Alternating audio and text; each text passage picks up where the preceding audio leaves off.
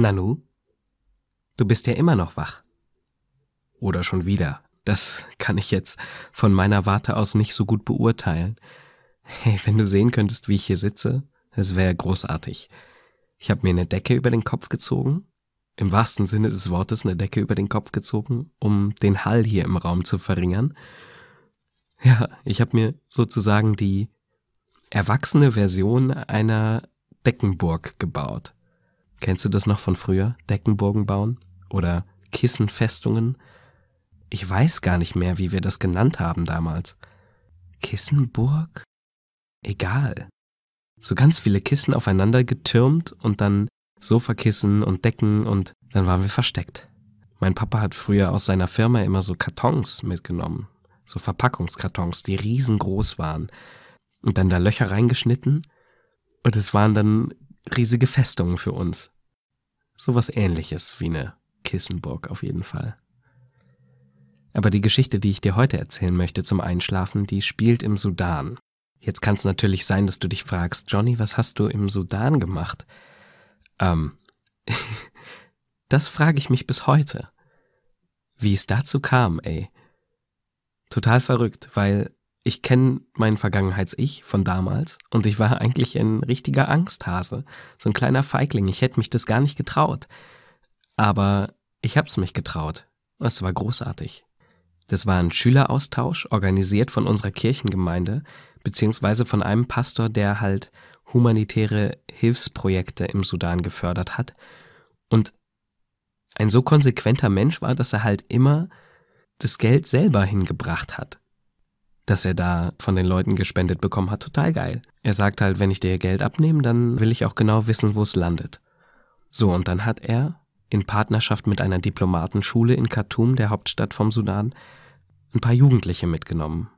So zehn waren wir, glaube ich. Und waren dann zwei Wochen im Sudan. Total krass. Jetzt kommen diese ganzen Bilder wieder. ist echt großartig. Es war so anders. Logischerweise, weil es ja ein anderer Kontinent ist und so weiter. Aber echt, ich weiß noch genau, wie ich so Fotos von einem Auto machen wollte, das sich für total schrottig hielt. Und dann meinte mein Gastbruder zu mir, wieso Schrott? Das braucht vier neue Reifen und dann fährt das wieder. Und halt, es war so, nach meinen Standards war das so vollkommen Schrott gefahren. Also die Autos sahen da alle so aus, so Verkehr war schrecklich in Khartoum. Khartoum ist, je nachdem wie man schätzt, so eine 14 bis 20 Millionen Leute Stadt. Heftig, ey. Also inoffiziell. Offiziell leben da, glaube ich, 8 Millionen oder so, aber halt in den Slums drumrum viel mehr. Ja, und dann waren wir da. Im Sudan. Mit 13 oder 14. ist echt krass und waren tagsüber in dieser Diplomatenschule, beziehungsweise tagsüber. Wir waren einige Tage in der Diplomatenschule und andere Tage haben wir halt diese humanitären Projekte besucht und uns auch diese Stadt angeguckt und das Land an sich. Und eines Abends waren wir dann mit der ganzen Gruppe am Nil. Da standen so Plastikstühle. Die waren halt dann so eine Art Café. Und haben uns da hingesetzt und Chai getrunken mit unseren Gastmenschen und über den Nil rausgeguckt, diesen riesigen Fluss mit seinem schwarzen Wasser, das da so unaufhaltbar schnell lang fließt. Und die Sonne geht unter im Hintergrund. Überall zirpen Grillen. Und auf einmal höre ich Gitarrenmusik. Und du musst wissen, zu der Zeit hatte ich gerade zwei oder drei Jahre Gitarrenunterricht gehabt, beziehungsweise angefangen Gitarre zu spielen und es war diese uh, So Anyway, here's Wonderwall Zeit, wo ich drei oder vier Lieder kannte und die bei jeder sich bietenden Gelegenheit immer, wenn eine Gitarre in der Ecke stand, zum Besten gegeben habe. Voll peinlich eigentlich, aber Jugendsünden, nicht wahr? Und dann saßen da drei Dudes auf diesen Plastikstühlen ein bisschen weiter weg und haben gejammt einfach in der Nacht am Nil. Und ich bin so glücklich, dass ich meinen Mut zusammengenommen habe in diesem Moment. Mit 13 war ich echt noch nicht so, so outgoing und extrovertiert, wie ich jetzt bin. Wenn man mich jetzt als extrovertiert bezeichnen kann. Ich meine, ich habe mir eine Decke über den Kopf gezogen und nehme eine gute Nachtgeschichte auf. ja, habe meinen Mut zusammengenommen und bin zu den Dudes rüber und habe die gefragt, ob ich mitspielen kann.